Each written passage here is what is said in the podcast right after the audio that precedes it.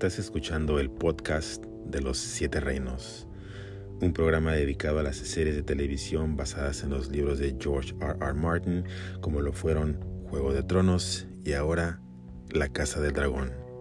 Bienvenidos a esta transmisión, no los hacemos esperar, comenzamos.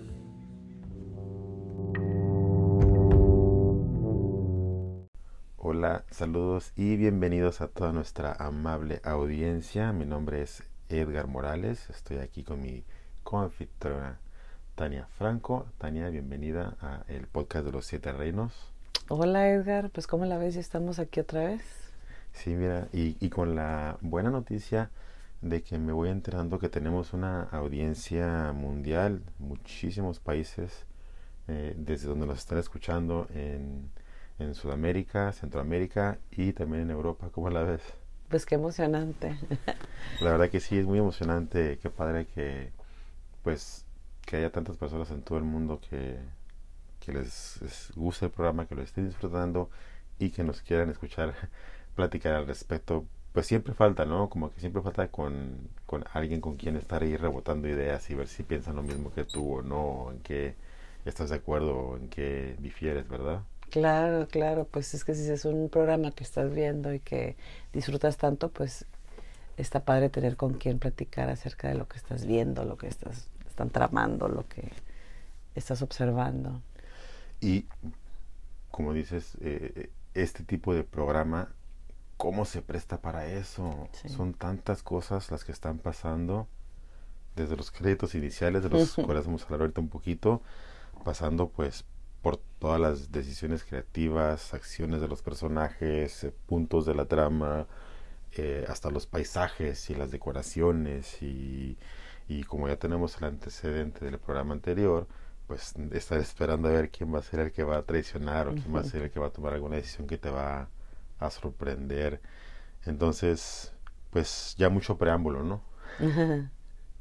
Sí, hay que, hay que platicar del episodio de lleno porque pasaron, hubo, hubieron muchos acontecimientos y tenemos que platicar lo más posible de cada uno porque estuvo muy bueno el episodio y, y creo que me gustó aún más que el primer episodio. Y también pues es inevitable estar escuchando las noticias al respecto. Me sorprendió bastante, todavía, ¿no? El hecho de que el segundo episodio tuvo todavía aún más audiencia inicial que el primero. El primero rompió todos los récords.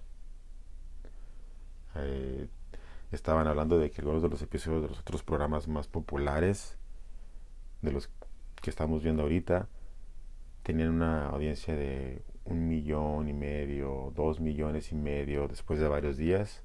Y este programa tuvo una audiencia de 10 millones en las primeras 24 horas. ¡Wow! ¡Qué impresionante! Eso fue el primer episodio.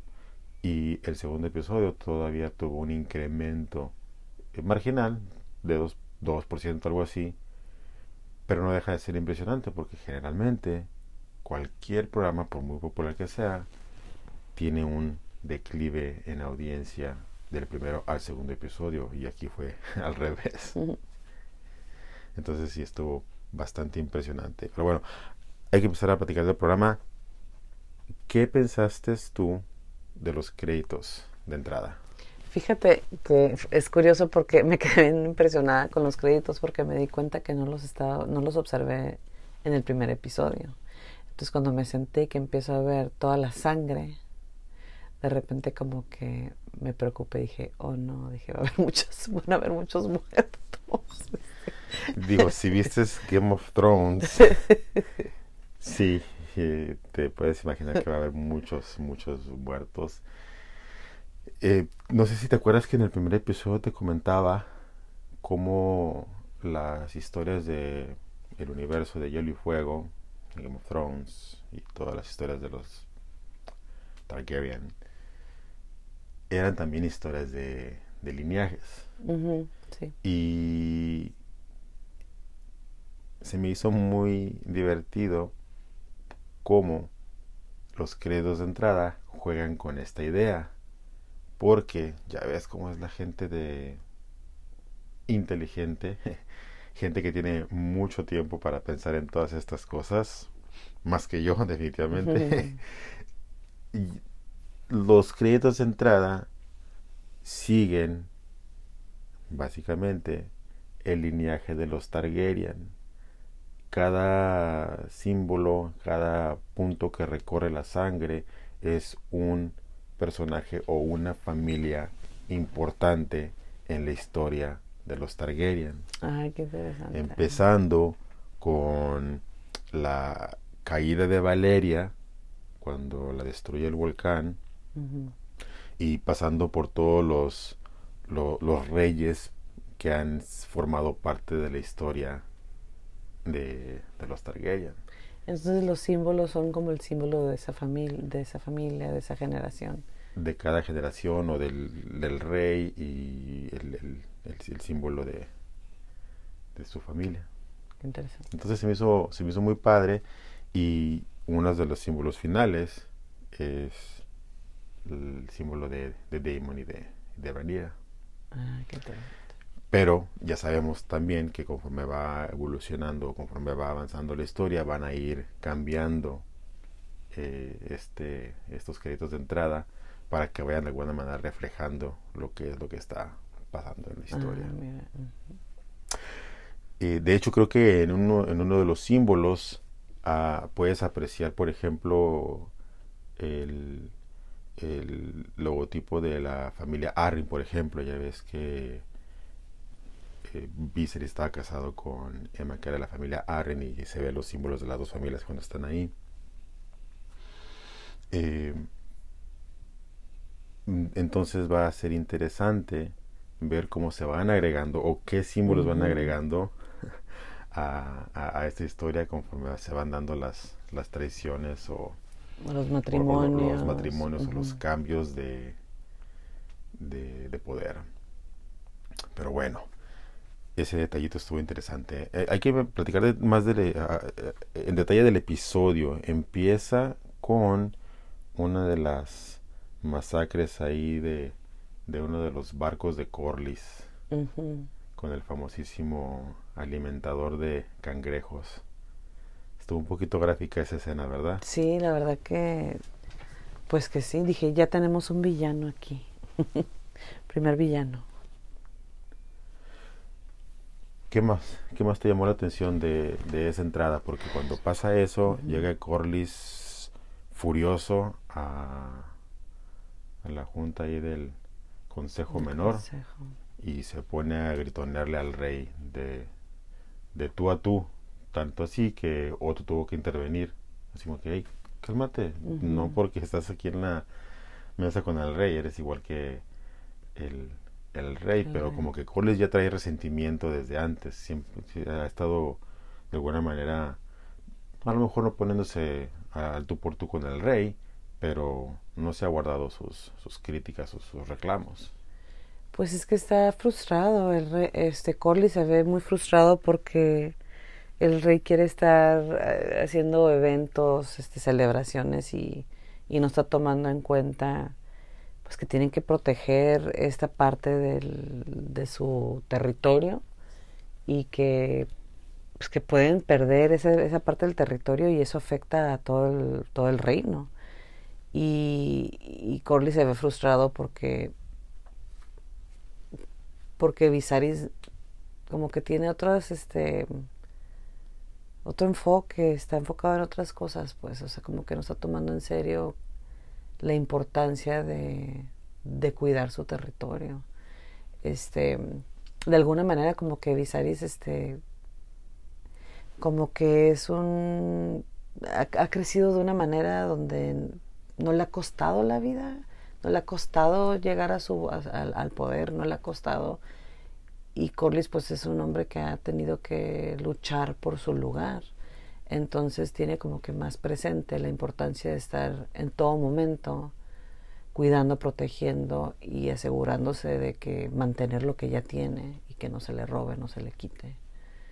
Este, y si tienen a un, a un a una persona tan sanguinaria que está llegando y está matando a, a este a los ¿qué serían? O sea, no son pescadores, ¿verdad? Son este... Mercaderes.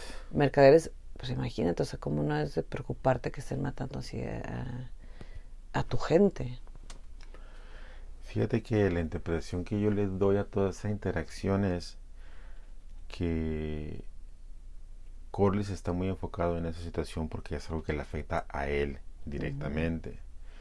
Entonces yo sí cuestiono qué tan preocupado está él por las líneas de, eh, de mercadeo o qué tanto en realidad está él pensando en su, en su bolsillo y cómo le está afectando a él, aunque claro, tiene la justificación, ¿no? De que sí es una línea importante de estar eh, llevando material que se necesita a Westeros, pero Westeros también produce mucho material, lo que me llega a mi siguiente punto.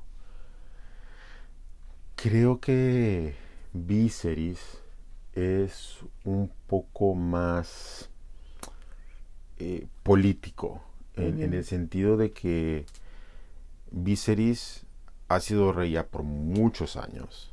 Tampoco lo quiero eh, demeritar o, o, no darle a lo mejor el crédito suficiente que se pudiera merecer él, porque de alguna manera, pues, eh, ha mantenido el reino unido todo este tiempo.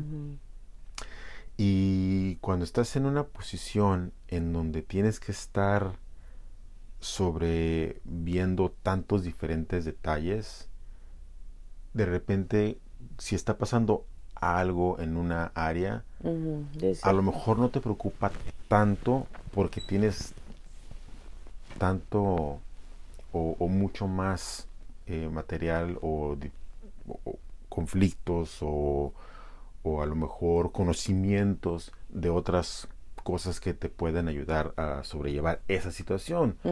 Tan es así que todos en el consejo se ven a lo mejor sí un poquito preocupados, pero no al grado de que esto sí es una emergencia, como Corlys lo, lo está haciendo. Lo está presentando. Y, y si fuera una emergencia tan significativa para el reino como Corlys lo quiere hacer ver, los otros miembros del consejo también dirían algo, porque a ellos no les conviene también ser afectados en, en sus intereses o que sus constituyentes también se vean afectados de manera que les pueda afectar a ellos de manera adversa en su popularidad. ¿Sí me explico? Sí, sí, Entonces yo sí cuestiono qué tan genuino es Corlys en su, en, su lectura y en su urgencia, porque, como te digo, sí, definitivamente es un problema que se va a tener que solucionar en algún momento, pero como que es un problema un poquito más eh, regional que, que nos va a afectar en la manera en la que Corlys nos, nos la quiere vender.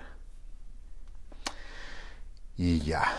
Pero bueno, también aquí lo, uno de los detalles más importantes de esa junta es cuando Rhaenyra quiere intervenir y compartir su punto de vista. Sí, sí, porque Otto la, la, la calle y como que, o sea, es que Otto quiere llevar la, él quiere ser como que el que maneja todo el consejo y que él es el que lo que él dice es como que la última palabra de alguna manera antes que el rey de alguna manera sienta con él que es lo que está pasando continuamente. Este pero sí o sea como que no le parece en, lo más mínimo que que Ranira opine y que todavía quiera como que tomar acción. Todos se sorprenden, ¿no? Porque todos cuando habla hasta como que, como que se sobresaltan y, voltean extrañados para ver a esta muchacha que, pues a final de cuentas la tienen como mesera, ¿no? Sí. Después de que ya fue, ya pasaron seis meses, a propósito de, de, que la nombraran a ella, la heredera del trono, y sigue sirviéndoles vino y cafecito. Yo siempre lo percibí como que Viserys la tiene ahí para que esté escuchando toda la junta.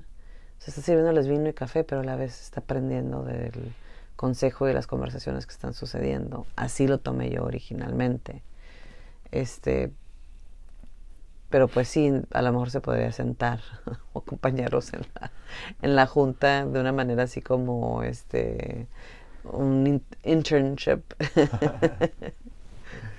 Fíjate que tienes mucha razón en ese sentido, porque yo también me acuerdo en la serie original como eh, Jon Snow era básicamente ahí el, el, chaleo, el, el, mozo del comandante de, la de Nice Watch. Y también parecía que era una posición pues algo denigrante, pero al final de cuentas era para que él aprendiera y en su momento llevar las riendas de, de, la, de la guardia de la, de la noche. Pero aquí, eh, aunque sí pudiéramos darle eh, ese beneficio de la duda alrededor de que hay intenciones adicionales de que ella esté ahí para que aprenda, no deja de ser eh, frustrante para, para Rhaenyra ah, y también para nosotros como audiencia, porque creo que esa es la intención, el que no le quieran dar una voz en absoluto y, y, y, que haya tanta extrañeza en que ella pudiera tener alguna, alguna opinión. Em, aunque claro, pues es una, es una niña comparada con esos hombres que han vivido de estar, de, de, ser los administradores del reino por tantos años, entonces hasta cierto punto se, se, entiende, Que, que, que, reaccionen de, de esa manera. Pero bueno, la mandan a, a que tome una decisión y, no es una decisión pequeña. No es una decisión pequeña porque al final de cuentas nada más son siete los guardias reales y, tiene que ser pues alguien competente. Ya después llega Otto ahí a, meter su cuchara.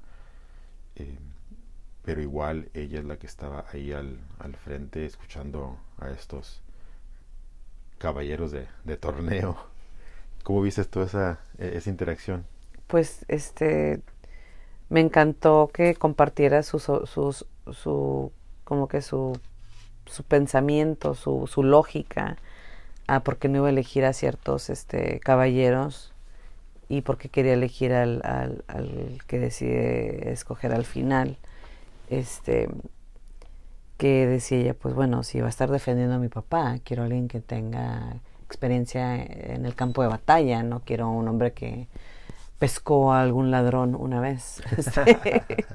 Que de repente es donde me preocupa que porque él, o sea, se ve que Otto Hightower es todo un político y tiene, está quedando bien con diferentes familias, con diferentes personas y a la vez tiene sus propios intereses. Entonces no le preocupa tanto que estén cuidando al rey, sino que el quedar bien con quien quiere quedar bien. Hay algo de soberbia también y creo que es más o menos eh, la misma línea en donde está Viserys y, y, esa es alguna de las razones por las cuales toman las decisiones que toman. Porque entienden que no no todo es tan blanco y negro en el, términos de que sí eh, este tipo va a proteger al rey pero al decir que hay algo de soberbia es me refiero a que no ven ellos que haya en realidad tanto peligro físico como lo hay político. Entonces también las decisiones que están tomando ellos están tomando en cuenta más factores y en este caso las alianzas que son importantes al momento de, estar este o, llenando estas vacantes, ¿verdad? Y, y, pues es que de repente también te pones a o sea, me pongo a pensar y digo, bueno, para empezar todos han sobrevivido, no han muerto, todos están vivos y han tenido que recurrir a sus relaciones, a sus alianzas para mantener muchas muchas diferentes áreas este operando de la mejor manera, ¿no? Es, pero sí me, me, llama la atención, me emociona pensar, darme cuenta que Raneris no es impulsiva, no es, bueno, sí, no, porque en el consejo estaba recomendando que fueran a a pelear contra el crab eater. Entonces, bueno, ahí ya ella quería ir a, a, someterlo, ¿no? Este, pero, pero me, me gustó que nos compartiera su, su, su deducción de cómo iba a elegir al, al, al guardia nuevo. Y, y me gusta que podemos ver a Otto, este, de alguna manera como que pues desenmascarándose, demostrándose que él está acostumbrado a tener la última palabra y que se hace lo que él dice. Y, y pues Reneris no, no, no lo percibe de esa manera. Muy bien. Ahora, cuando estaban tomando la decisión de a qué caballero escoger, estaba ahí muy al pendiente la, la reina que nunca fue. Sí. Reinis, que también creo yo, ya, ya en este episodio ya vimos más chispazos de, de, quién es, de cuáles son algunos de sus resentimientos y, y, también de sus intenciones. ¿Qué, ¿Qué pensaste ahora que ya vimos un poco más de ella acerca de este personaje? Pues obvio que hay este,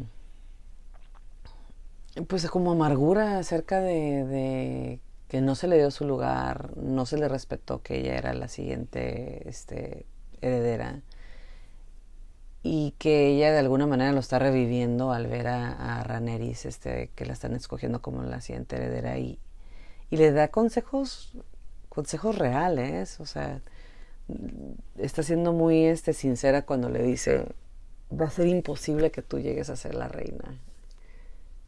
Este, los hombres preferirán, ¿qué dijo que preferirían ver a, a quién? Este... Preferirían ver arder a todo el eh, Westeros antes de poner a una mujer en el trono. Pues sí, no, pues definitivamente, o sea, entonces no están tomando en serio la la candidatura.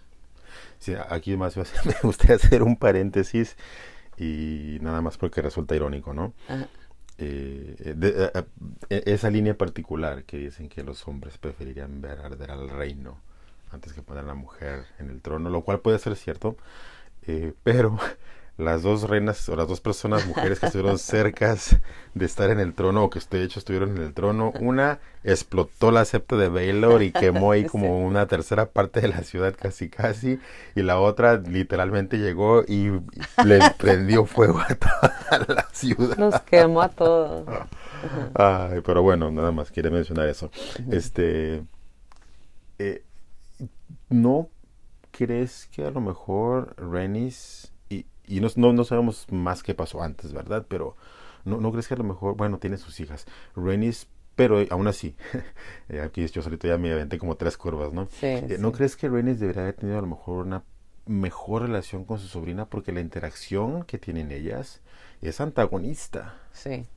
O sea, le quiere dar consejos y se los da, pero se los da así como que con, con, con jiribilla y con rencor. No hay como que una especie de intento de tener una acercamiento a tu sobrina que está pasando por algo que tú ya pasaste. ¿Qué lectura le das a eso? Es que cuando vemos en el.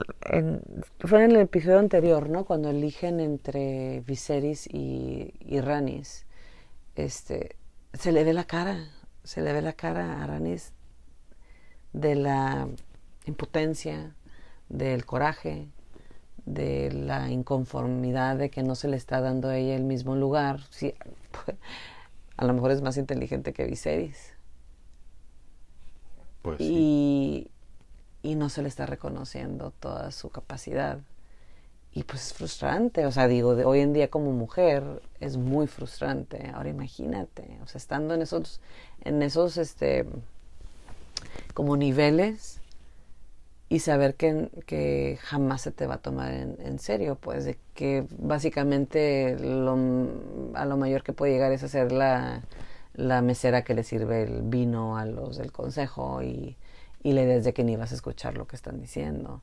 Entonces, pues yo me imagino que ha de haber mucho conflicto entre ella y su primo y, y eso afecta cómo, qué tipo de acercamiento tiene hacia los hijos de, de él y aquí a me sorprende que le está dando el consejo, porque sí, sí está siendo este, como pasivo-agresiva la, la, la reina que no fue. Pero me sorprende que se tomó el tiempo de decirle algo, porque, o sea, si quisiera realmente hacerle un daño, ni le dice nada, la deja que solita se caiga de, de cara, de boca, este, sin, sin compartirle su, su sabiduría, su experiencia. Entonces, claro que va a haber mucha, mucho conflicto, va a haber mucho... Ha de ser muy desagradable que, que continuamente esté viendo y estando ahí parada y sea nomás como que un ¿cómo sería? como de alguna manera como como un objeto, pues, en, vez de ser tomada como un ser humano y alguien valioso. El juego de tronos, fíjate, aquí es donde sí te das cuenta cómo realmente todas estas interacciones son como un juego en donde como piezas de ajedrez, cada diferente pieza tiene su, su línea sobre la cual se puede mover. Y algo que pues marca la diferencia entre quienes son los que llegan más lejos y no, son los que saben aprovechar todas esas oportunidades que tienen dentro de su entorno para posicionarse mejor. Y en este caso pues estamos hablando de las mujeres, lo que me lleva a mi siguiente punto. Alicent High Tower.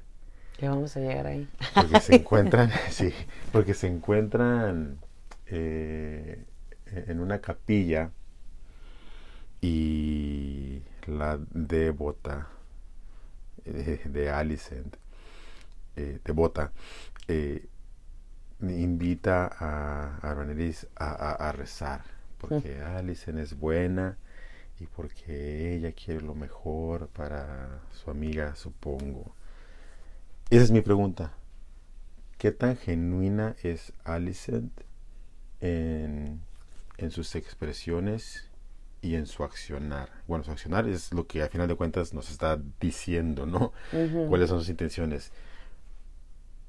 Pero yo miraba la entrevista que le hicieron a la actriz que está interpretando a Alice en el primer episodio y ella genuinamente creía que Alice estaba obrando desde, desde un punto eh, bondadoso, genuino pero yo no lo he visto así y creo que muchas personas no lo han visto así porque hay muchas críticas específicamente sobre ese personaje porque la ven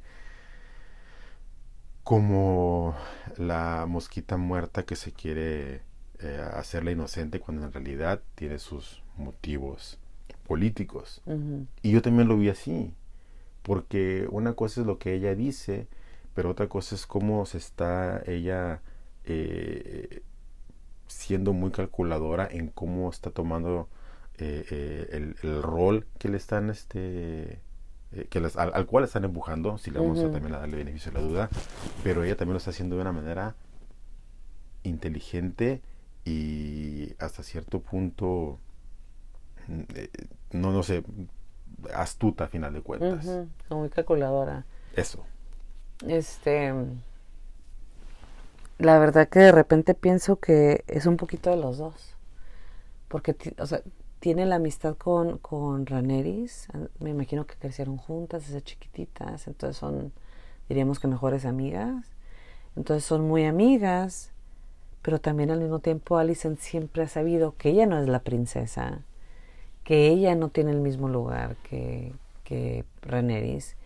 Y que de alguna manera pues como que todo el mundo está peleando por su estatus, pues, y no es pelear por el estatus una vez, sino es en todo momento. De alguna manera también como Otto, ¿no? Que cada decisión eh, este, realmente tiene como que mucho mucho impacto, pues, porque va a afectar como que todas sus relaciones. Entonces, yo siento que o percibo a Alicent como calculadora, pero a la vez tierna, porque no puede ser las dos cosas, ¿no? De alguna manera no tiene que ser una o la otra. Pero pues me imagino que hay mucha presión por parte de su papá también de compartirle la información que ella puede obtener de la, de la princesa. Y este y también quiere como que quiere quiere este este ¿Cómo, es el dicho este que es este and have her cake too? ¿Cómo, cómo va este?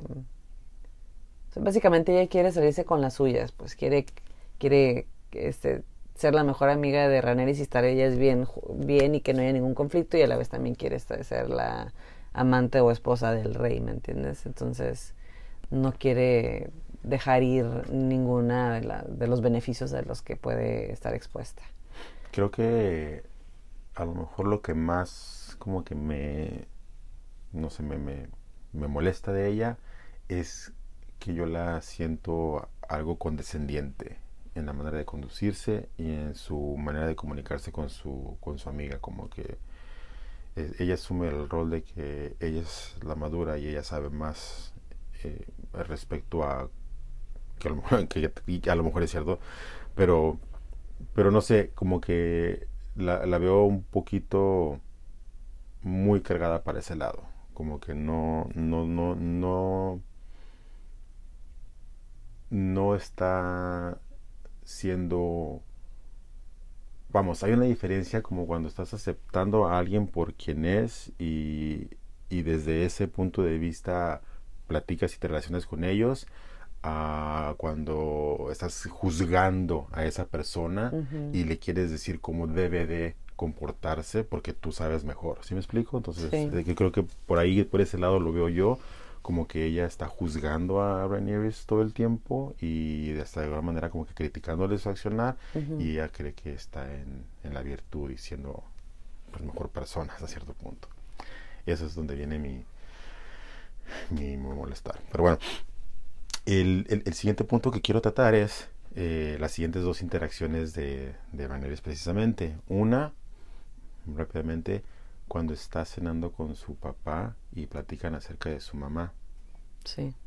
Está interesante eh, e-, ese intercambio porque hay como que un momento breve de, apertura, pero en cuanto Rhaenyra quiere platicar acerca de lo que pasó en el consejo, en la reunión eh, que tuvieron antes, Viserys le interrumpe rápidamente no te preocupes, este, vas a aprender y ya no vas a estar cometiendo esos errores, básicamente. Cuando yo siento que ella quería como que profundizar más sobre el tema, pero ahí rápidamente la puso en su lugar, ¿no? Sí, básicamente, y pues no la toma en serio. Y, y, me imagino que es por su edad, por su corta edad, y pues también tiene que ver este su género, ¿no? Este, pero aquí también, aquí quiero retomarlo, lo, lo, tantito lo que dices tú de Alicent. Alicent quiere que Reneris actúe como todas las mujeres deben de actuar.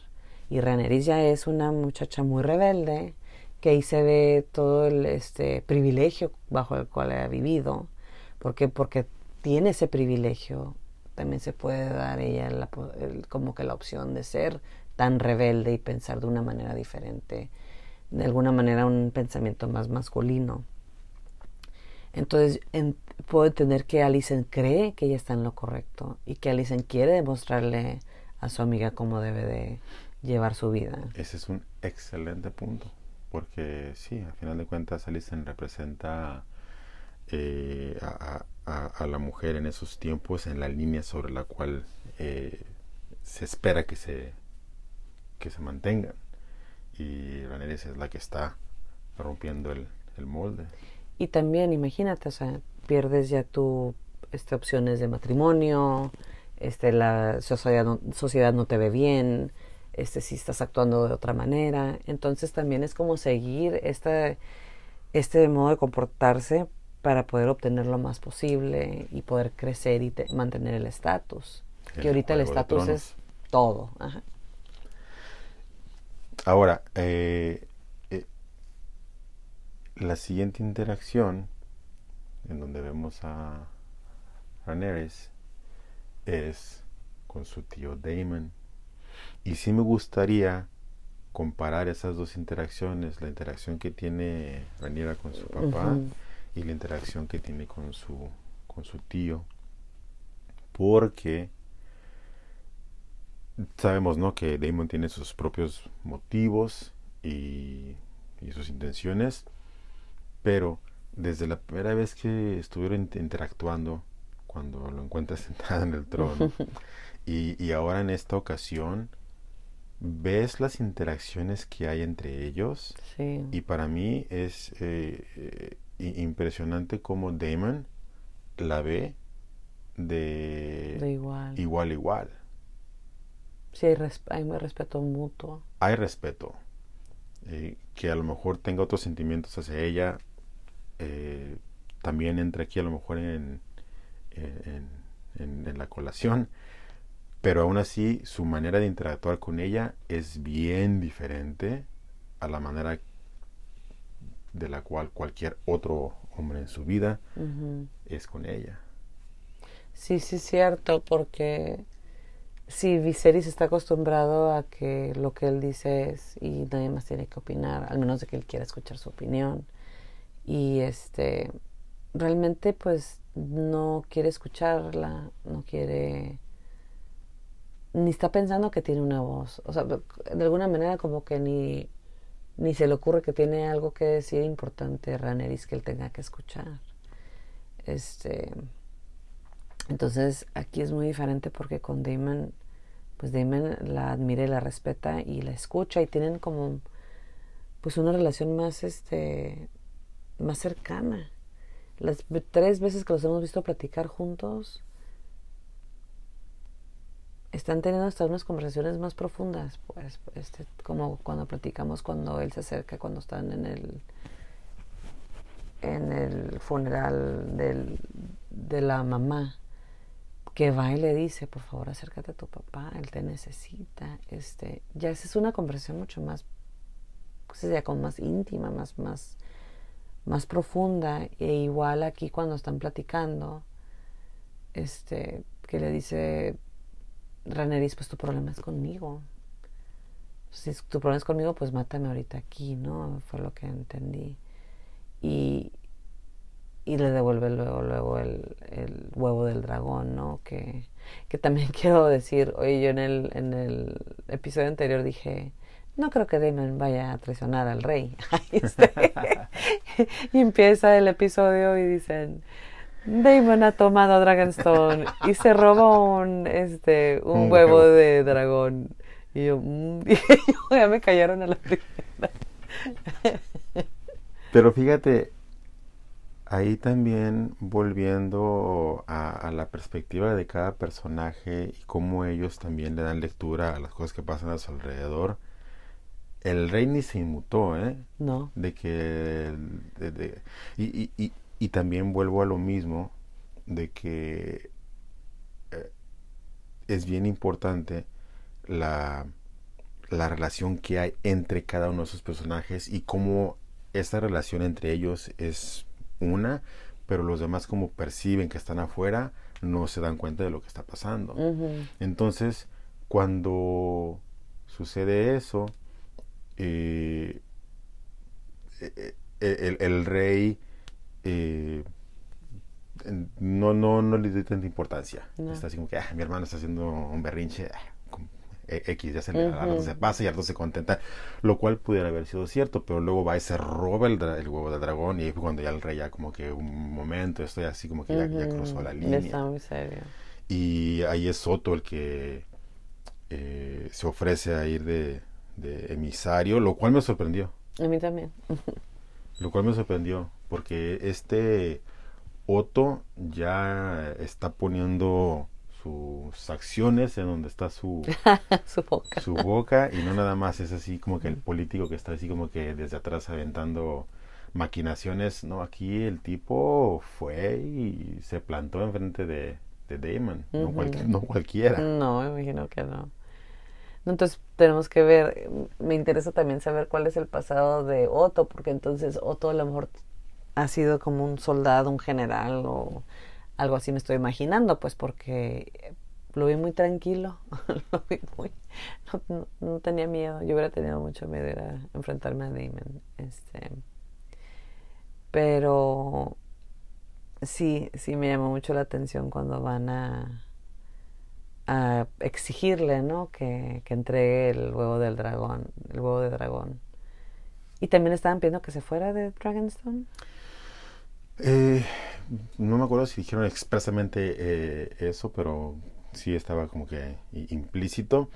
Eh, pero ahorita que mencionas lo de lo de lo de Otto, e, es interesante también que ya se habló de esto entre los personajes lo platicaron Daemon le dice a Viserys en algún momento que Otto lo está manipulando, que es un segundo hijo que no tiene el derecho a la herencia de, eh, de Hightower. Ah, eso entonces, entonces está bien interesante que él es un segundo hijo, Daemon es un segundo, hijo.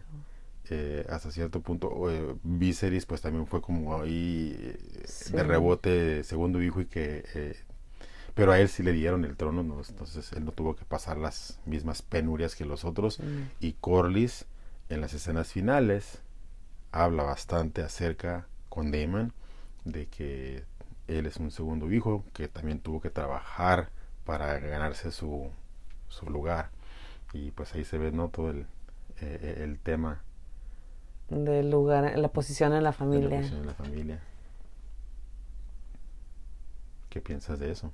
no pues se me hace muy interesante como que no es tan agobiante la posición en la familia este en la vida moderna como en, en Juego de Tronos este no sé tú eres la psicóloga ¿qué me puedes decir ahí de los tramas de los middle childs? Uf,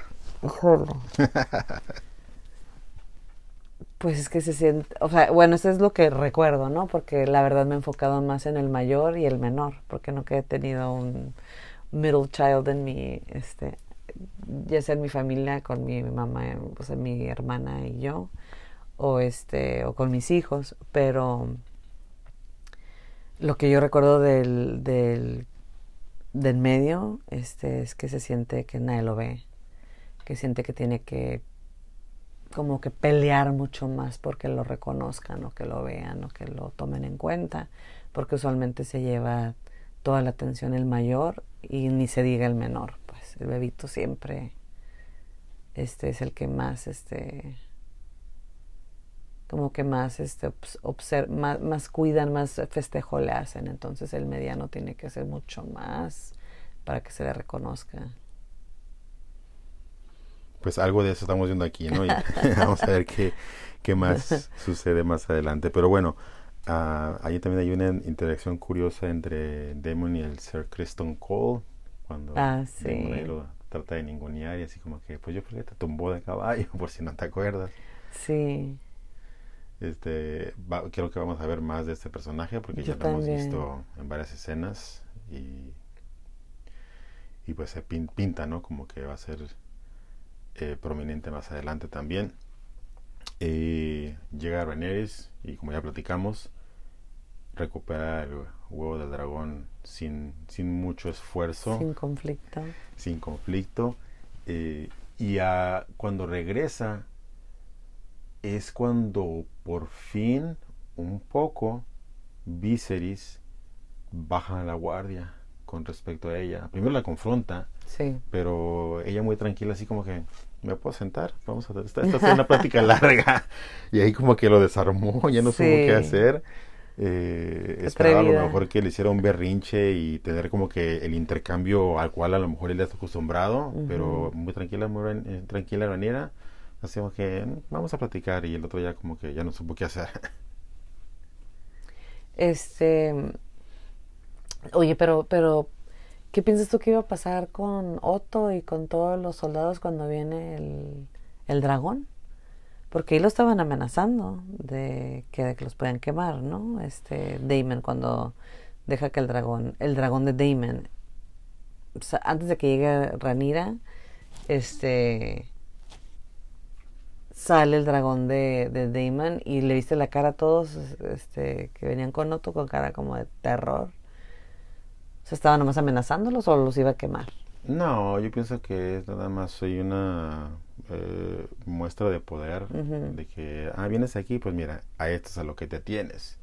Y ya se dieron cuenta de que definitivamente no fue tan buena idea ir a, a, buscar ese huevo de dragón de esa manera. Eh, pero no, yo no creo que él haya tenido la intención artera de, de, de quemarlos. Ok. Este, y estábamos hablando ahorita de, de Visaris, cómo se sorprende de, como que la empieza a ver más madura, ¿no? Más como ya convirtiéndose en mujer y ya no tanto niña. Que también ese es un, también ese es un cambio, ¿no? Cuando uno tiene hijos y, y crecen, hay un momento donde los sigues viendo como niños, pero pues ya no, ya están creciendo, ya tienen más mayor madurez y, y mayor inteligencia. Y hablando de niños, porque los siguientes, eh, y ya para terminar, este, hablando de niños, las, dos siguientes interacciones que yo quiero mencionar. Uno, la oferta que le hacen al rey mm, y la plática, la plática que tienen en la caminata con su eh, posible, posible futura esposa. Y la gran revelación final, ¿no? Eh, qué perturbador, ¿no? Cuando está caminando el, el, rey con la niñita ahí de, de 12 años. Y la niñita se ve como de 8 o de 10, entonces está más impresionante. Este. Fíjate, estoy tan, este, como. En shock. como asqueada, agobiada, que así como que no sé ni qué pienso. es que, fíjate, aunque este tipo de cuestiones eran sumamente usuales en, en esa época y tan es así que todos lo platican y lo planean con la mano en la cintura. A lo mejor lo vimos un poquito en la serie original con Walter Frey y todas sus hijas a las que ah, quería casar. Eh, pero no lo habíamos visto así de una manera tan gráfica. Sí. ¿Verdad? Y si ves al, hasta, hasta el rey se siente incómodo cuando va caminando con ella. Se siente ahí toda la energía y toda este que, estoy haciendo. Pero pues es que también este básicamente las mujeres viven para encontrar un esposo. Entonces, y también una manera de ayudar a su familia o de haber eh, logrado lo, lo, mejor para toda la familia es casarte con alguien de, de, gran estatus. Entonces me imagino que que le digan que se puede casar con el rey, pues olvídate, es así como que ya cumplió el deber y, y se esmeró, ¿no? Este me llamó la atención pues de que de alguna manera le dice que, que, unan sus casas y que van a estar más fuertes porque los dos tienen este es sangre valeriana. Y también me llama la atención cuando le dice tu mamá qué te dijo no porque de alguna manera son primos pues y se conocen toda la vida y sabe que la y pues se ve que la es, es Ranis, que es este pues se ve que es tiene mucho colmillo y que por algo está ahí este con buen estatus este que le dice pues me dijo mi mamá que no me toque acostar contigo hasta que tenga 14 años no este eso muy interesante la interacción. Me fue me, me, me, fue muy como agobiante y a la vez por ahorita todo lo que está pasando con el Me Too movement y con este con ahorita que están hablando mucho del grooming, pues entonces fue bien interesante. A, ahorita hay una canción como que está saliendo muy, muy popular ahorita con Demi Lovato y que es sobre cómo ella tenía, ella tenía 17 años y 29 años, el, un muchacho con el que anduvo de novia muchos años y hablando mucho de este grooming, ¿no? Entonces aquí sería como que pues muy parecido porque este es un señor que de 40 años con una niña de 12 años. Entonces, pues, de alguna manera es, eh, está demostrando cómo se ve el grooming. También han salido mucha, mucha información de otros otras personas, este, otras celebridades que estuvieron en relaciones así. Muy bien. Ahora, la revelación final. Bueno, hubo dos, ¿verdad? Pero la que bueno, los dos Bueno, sí, cierto, los dos impactan. Los dos impactan. Eh, la primera. fíjate, el, el, rey, bien chistoso, porque a todo el mundo que le preguntó, sí. le confirmaban, ah, ok, no sabes qué, pues sí, esa es la decisión correcta. Eh, sí. que, es que, que, la Lady Elena eh, se convierta en tu prometida para unir las casas de Targaryen y Valerian le preguntó a dos, tres de sus consejeros, el, único que no estaba de acuerdo, ¿verdad? Probablemente era el Otto. Eh, y aún así, aún así, hace su anuncio oficial, se va a casar con la Lady Alison Hightower. Sí, este, aquí es donde también Alison, pues es muy calculadora. Ahora sí, cuando le, es que sabes que cuando están platicando y han disfrutado sus pláticas, pero yo donde siento que se lo gana es cuando le arregla la pieza, este, que se le rompió. El dragón. El dragón, ajá. Cuando se lo manda a arreglar, ahí yo lo vi él como conmovido, como emocionado. Y pues si se tiene que, de alguna manera él, dice que no se quiere volver a casar, pero que hay mucha presión para que se vuelva a casar. Entonces, después de que tiene esa interacción con la niña Lena, que yo también veo a Alison como una niña, este, pero pues ya parece Alison parece mujer en comparación a, a Lena y este ahí, se, ahí pues se le ve la cara a, Raneris donde se siente completamente traicionada porque Alice no le ha comentado para nada de sus pláticas y su como acercamiento al, al rey.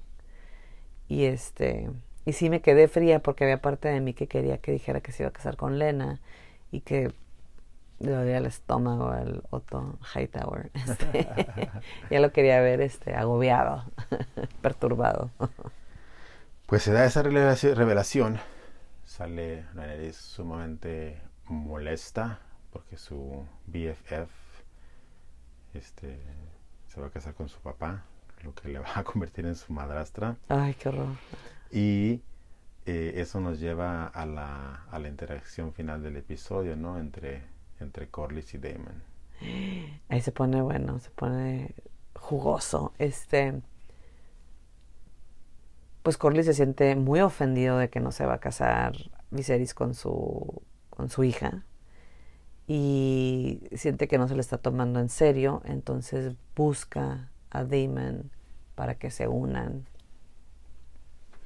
Pero fíjate, a mí sí me hace bien interesante que, que a final de cuentas lo que Corlys quiere es que eliminen al enemigo que le está causando a él pérdidas económicas.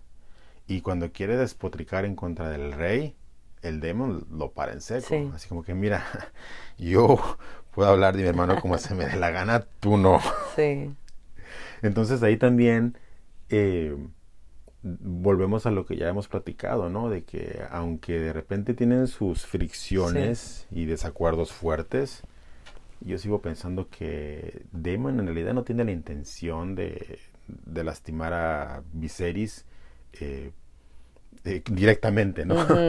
a todas las cosas que hace terminan de alguna manera lastimándolo, afectándole, pero no lo quiere lastimar a él. O sea, él, no sé, de alguna manera lo hace porque como eh, una manera de, de, revelarse, sí, pero también como él viendo las cosas desde su perspectiva de que él está haciendo lo correcto, a final de cuentas. Tiene su, su, su, código que él sigue y, y, a lo mejor él cree que está ayudando a su hermano en muchas de sus decisiones.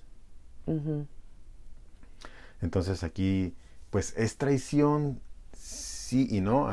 yo, veo, yo veo más traición por el lado de Corlys que, que de Damon. Bueno, pero el momento que Damon le diga que sí, o ya le dijo que sí. Pues a final de cuentas lo único que van a hacer es eliminar al al pirata que está causando estragos. Pues están yendo en contra del rey. Sí, pero también, por ejemplo, ahí cuando Daenerys, Daenerys Rhaenyra fue eh, en contra del rey y recuperó el huevo, o sea, al final de cuentas obtuvo el resultado que, que querían. Entonces, vamos, a final de cuentas creo que lo que único que estoy haciendo yo ahorita es defender a Demon, porque creo que eh, eh, sí quiere ayudar a su hermano todavía. ¿Sí me explico? O sea, quiere que le den su lugar, y, pero tampoco quiere afectarlo de esa manera, quiere ayudar a su hermano. Pero bueno, algo ya para terminar, este divertidísimo el segundo episodio, algún este pensamiento eh, de lo que esperas para el siguiente. Pues tengo ganas, muchas ganas de ver más a Damon y este qué es lo que va a pasar ahí con, con este, la rebeldía de Damon y este y cómo va a apoyar a Corlys, eso me llama mucha atención, estoy emocionada de ver eso. También estoy emocionada, me gusta de repente el villano, me gusta ver el villano, me interesa ver a los villanos, porque de repente los encuentro más divertidos y más interesantes. Entonces, Alicent ahorita ya se está colocando como una de las villanas. Este, y también estoy, me, interesa ver cómo se va a manejar y llevar a cabo su futuro matrimonio y su relación con, con Ranira. Cómo lo va a tratar de, como mosquita muerta, tratar de hacer así como que, es que pues yo no sabía o no sé cómo pasó esto. este, entonces me llama la atención, estoy emocionada de ver a esos dos personajes en el siguiente episodio y ver cómo se desarrolla su, su historia. Pues ahí está, amigos. Eh, muy divertido en lo que vamos. Eh, creo que creo que esta serie empieza más sólida que Game of Thrones, lo cual es bueno y hasta cierto punto esperado porque ya tienen el, antecedente y la experiencia. a lo mejor es lo único que yo extraño un poquito, no mucho, pero sí extraño un poquito es eh, ver más personajes. Mm. Porque en, la serie original de repente nada más con los puros Star ya eran como seis o siete personajes interesantes importantes, ¿verdad? Y luego llegan los, los Baratheon y también otra ahí lista de personajes interesantes e, e, importantes y aquí como que es más este nuclear las, las familias. Entonces eh, a lo mejor extraño un poquito más ver así como que más más personajes pero yo pienso que conforme vaya avanzando la historia pues se va a ir expandiendo el, el universo. Tiene que eh, van a crecer las familias también definitivamente y más con gente casándose entonces eso va a ser algo que, vamos a ver. Ya vimos aquí un brinco de, seis meses de un episodio a otro. Vamos a ver qué tantos eh, brincos vemos más, porque para que se desarrolle toda esa historia como que sí va, a pasar el tiempo. Entonces amigos, gracias por escucharnos. Les eh, eh, pedimos por favor, que si nos están escuchando y les eh, gusta la, transmisión, este, disfrutan este, el, eh, comentario, por favor, recomiéndenos, eh, compartan el, podcast ahí con, sus amigos que también están viendo Game of Thrones. Y pues, de antemano, muchísimas gracias a todos los que nos están escuchando. La verdad que ha sido bastante eh, emocionante para nosotros eh, ver que nos están escuchando de, todo el, de todo el mundo, literal. Y, ah, abrimos una cuenta de, de Twitter, eh, Siete Reinos Pod, arroba Siete Reinos. Ahí también vamos a estar ahí mandando algunos tweets y ahí también nos pueden contactar. Y también me regañaron porque uno de, de, de, mis amigos me dice, ya nadie usa email, nos estamos en 1999, pero yo digo que a lo mejor hay quienes todavía tienen la, la noción de usar esta, este medio, entonces si nos quieren mandar un email, estamos en el podcast de los siete reinos arroba gmail.com. Amigos, un saludo, nos vemos en la próxima. Un saludo y nos vemos en la próxima. Gracias por escucharnos.